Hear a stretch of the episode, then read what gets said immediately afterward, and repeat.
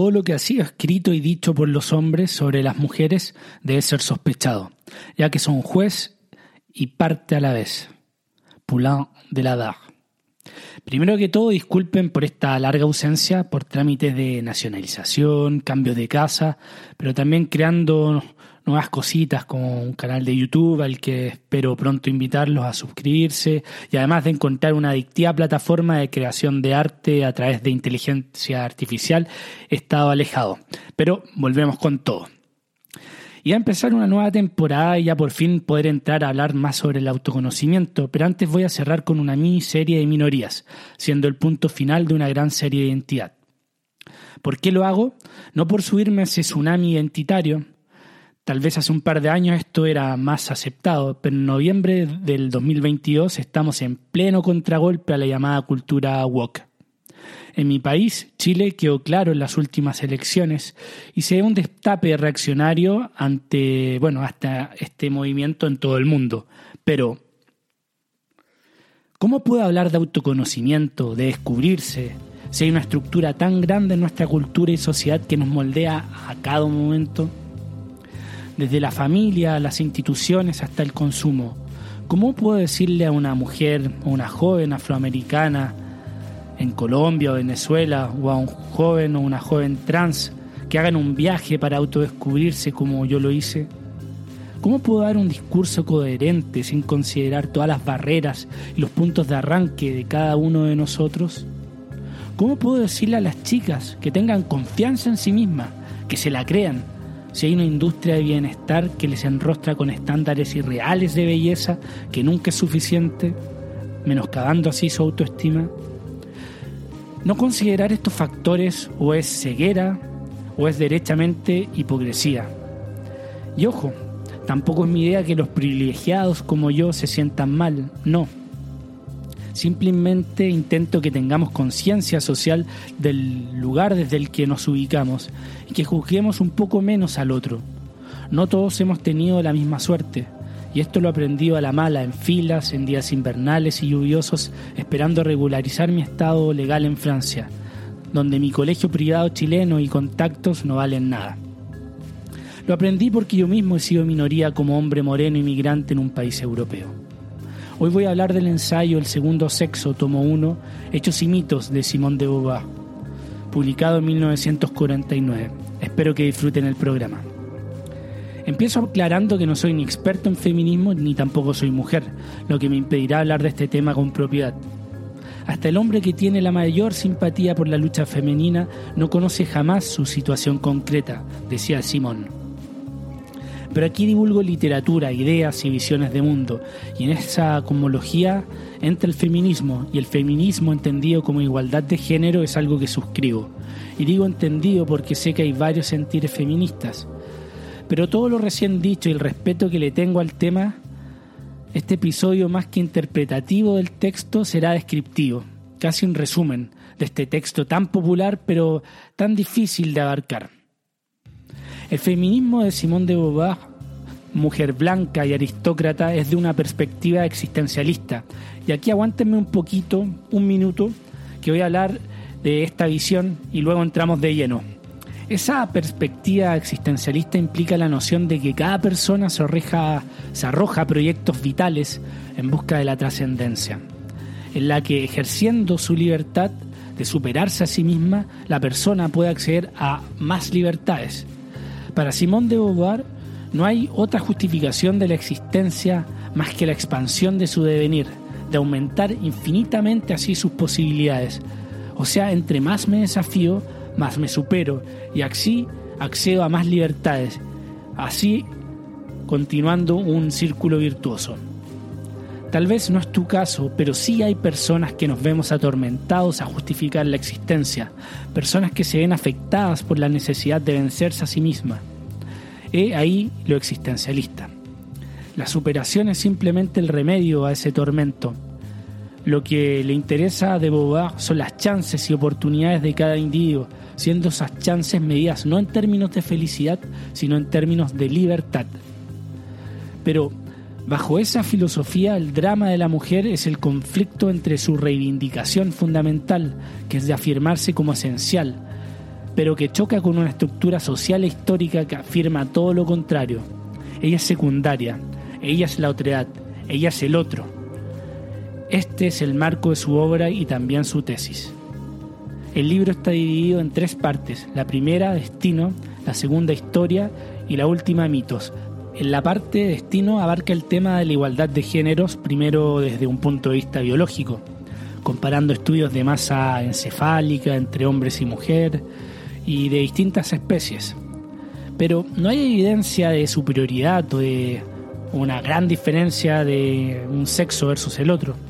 Salvo por diferencias marginales, pero que no son biológicas, la diferencia fundamental entre hembra y macho mamífero es que en el rápido instante en que el espermatozoide del hombre se trasciende en un ser, en un otro ser, el hombre se convierte en un extranjero y se desliga de ese nuevo cuerpo.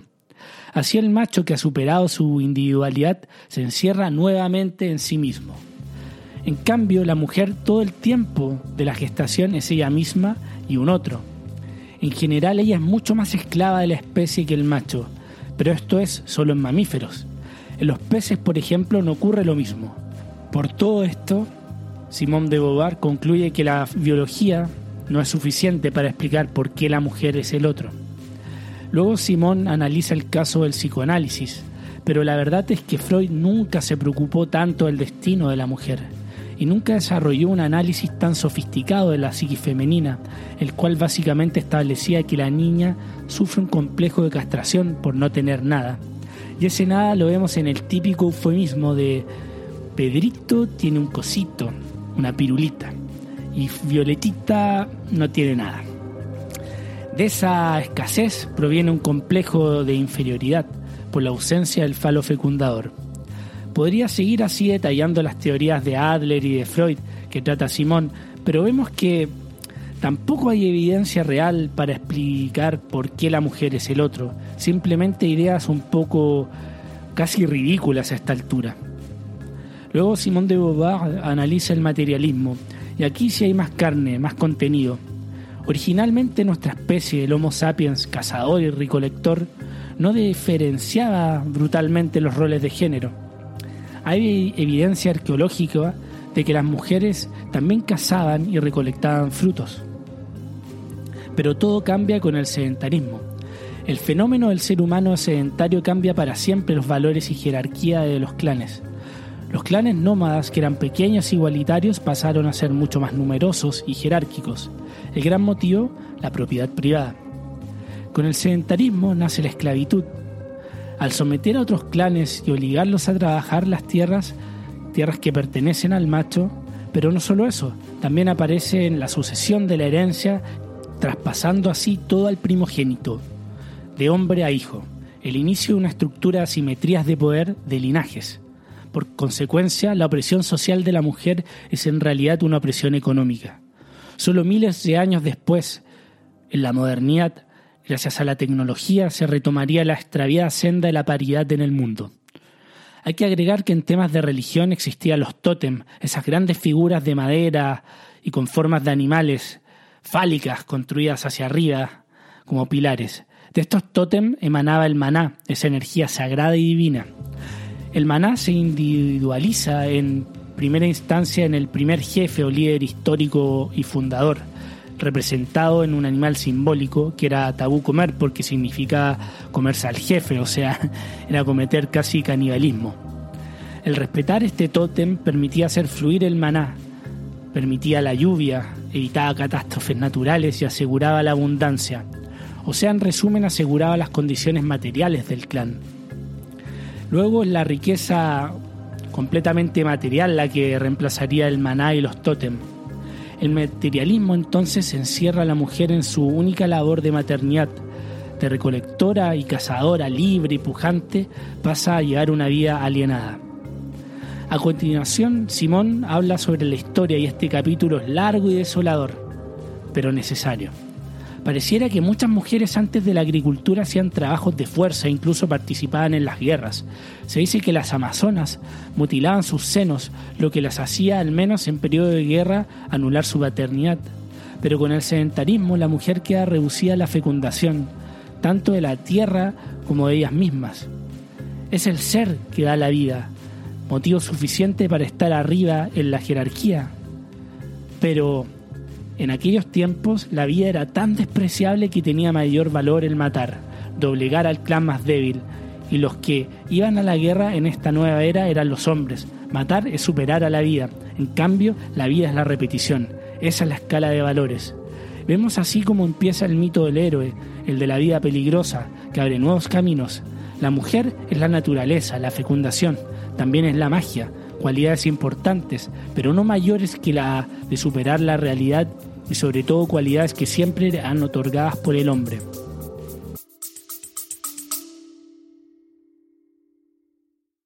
Hola, es Arelis. Gracias por escucharme. Bienvenida a mi podcast Mentalidad de Girasol. Este podcast es un viaje, un viaje que te va a ayudar a ti y que me va a ayudar a mí. Espero crear una gran comunidad y espero que con mis vivencias y experiencias, mis desaciertos y aciertos y mi luz, mi oscuridad, yo pueda hacerte entender que no estás sola. Yo voy a ti, yo voy a mí, no te quites.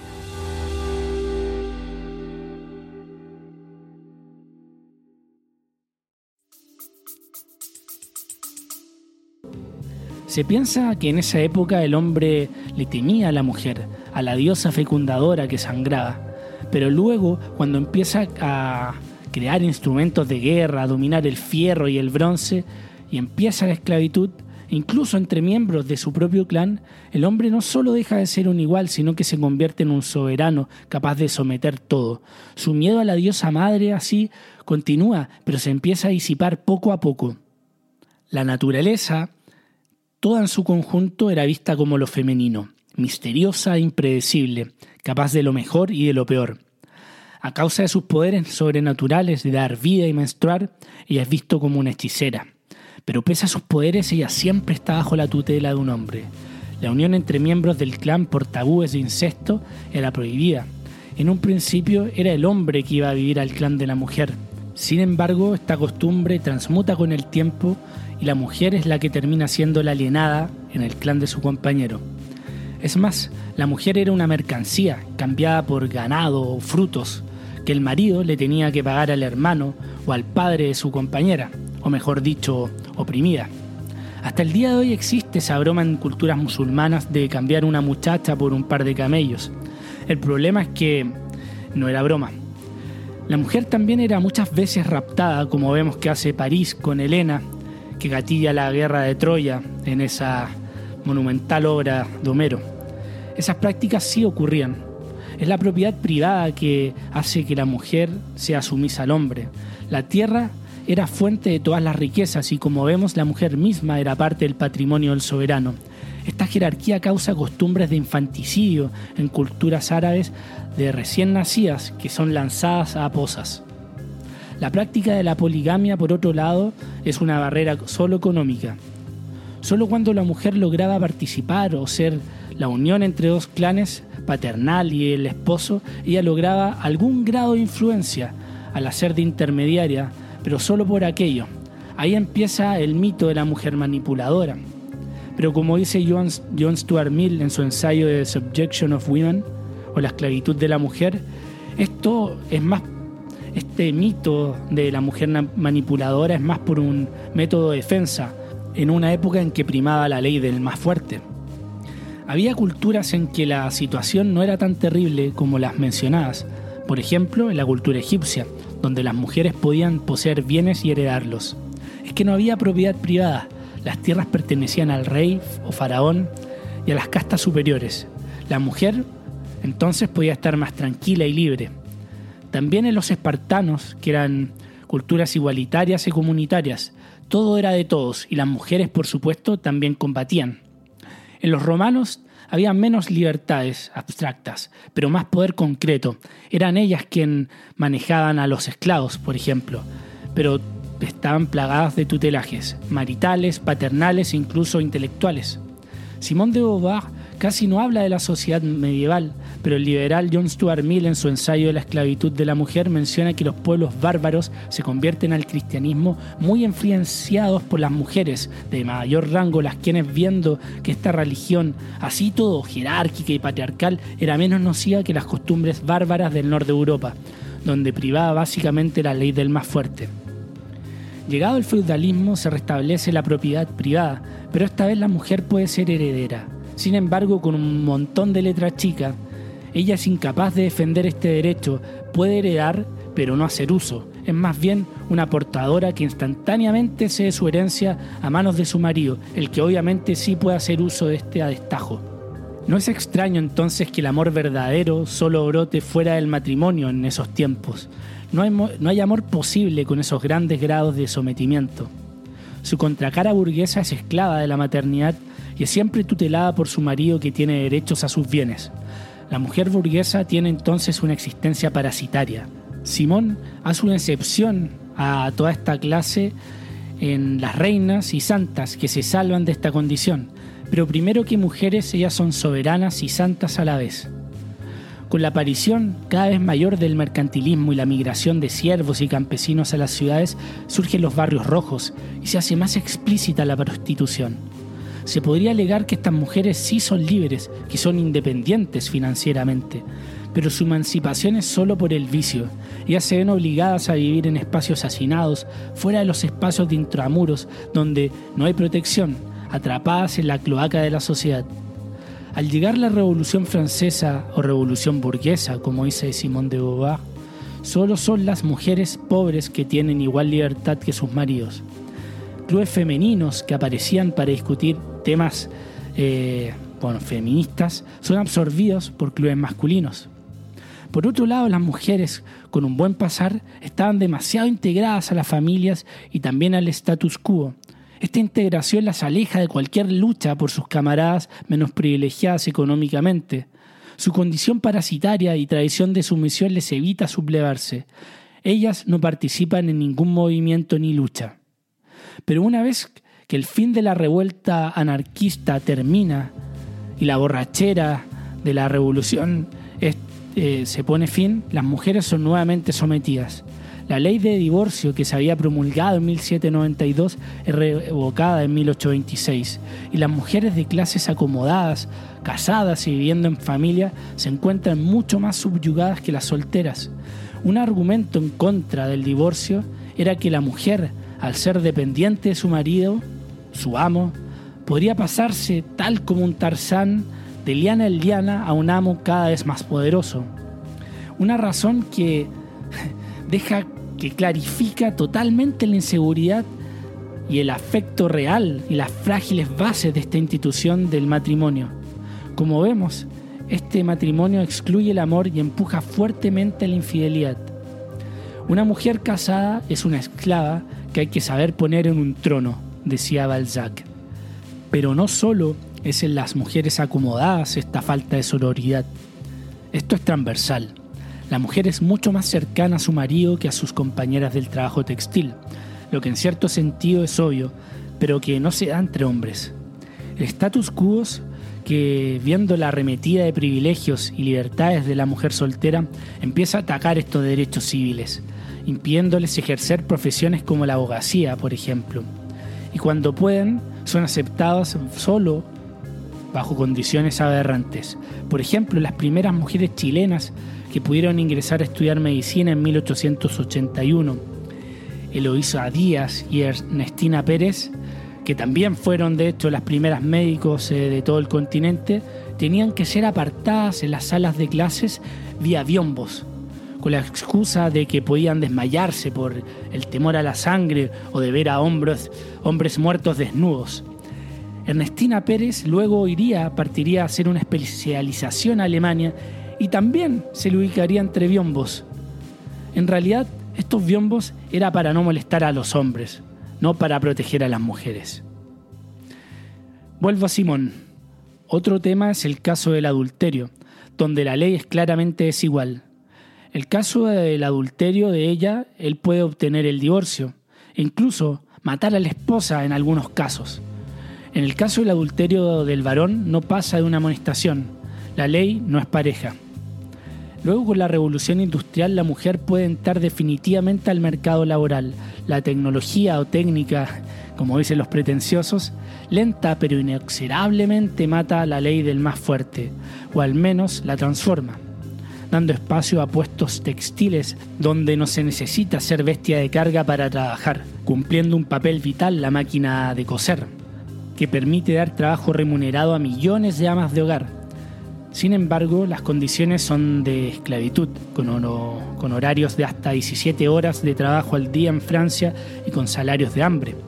La mujer trabajadora y su alienación encuentra un aliado en los movimientos sociales. Finalmente, pueden volver, luego de miles de años, a posiciones de poder. Sin embargo, hay una tradición de resignación y sumisión, además de poca solidaridad y de conciencia colectiva que impide que los cambios sean más veloces. Sin embargo, hay pequeños triunfos como en 1900, cuando se derogan solo 10 horas de trabajo diarios en Francia, y en 1905, cuando finalmente eh, el día de reposo es obligatorio. En una sociedad conyugal la mujer se contenta con poco, simplemente con aportar a la familia, y está contenta con esos salarios bajos, pese a hacer el mismo trabajo que sus pares varones y recibir un menor sueldo. No es su culpa, es la costumbre. Hasta en 1900, 1893 las obreras ganaban la mitad que los hombres. Si a los patrones les gusta esta competencia entre hombres y mujeres, esto les molesta a sus pares hombres efecto que termina por aplanar los sueldos ya en la inclusión masiva de las mujeres en los años 80 del siglo XX. Uno de los mayores problemas es conciliar su rol de reproductora con su rol de trabajadora. Son las clases más privilegiadas las que empiezan a tomar prácticas anticonceptivas y la idea del coitus interruptus se expande entre ellas y luego en la clase obrera. En Francia, tanto como en todo país, con influencias eh, católicas, la propaganda anticonceptiva está prohibida. Sobre el aborto hay que recordar que se decía que el feto poseía alma en la época de Santo Tomás de Aquino, por ejemplo. La idea de aborto como homicidio desaparece en el siglo XIX, pero esta se traslada hacia un crimen contra el Estado. Hay que agregar un matiz entre la mujer pobre que destruye su feto por lo difícil que es alimentarlo y aquella que tiene la finalidad de esconder el crimen de fornicación de una u otra forma el resultado es el mismo. Entre salvar a la mujer o al hijo hay que salvar a la primera, ya que al menos esta está bautizada y puede ganarse el cielo. Podríamos concluir entonces que gracias a la convergencia de 1. su participación en la producción económica y 2. su emancipación a su único rol de incubadora, motivos que explican la evolución de la mujer. Con la mujer ya participando en el mercado laboral y encontrando barreras legales al acceso a, las universidades y también a la elección de su propio cuerpo, es normal que se apunte al sufragio como próxima gran lucha. Y como veo que me empiezo a alargar mucho y que podría terminar en un episodio de más de 46 minutos que creo que ni tanto a mí como a ustedes, eh, auditores, les gustaría, voy a dividir el episodio y voy a sacar una segunda parte donde hablaré más de los mitos y esto, esta lucha del sufragio.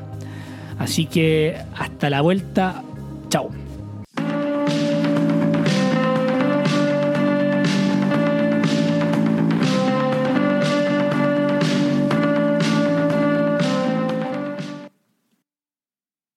Gracias por haber llegado hasta acá.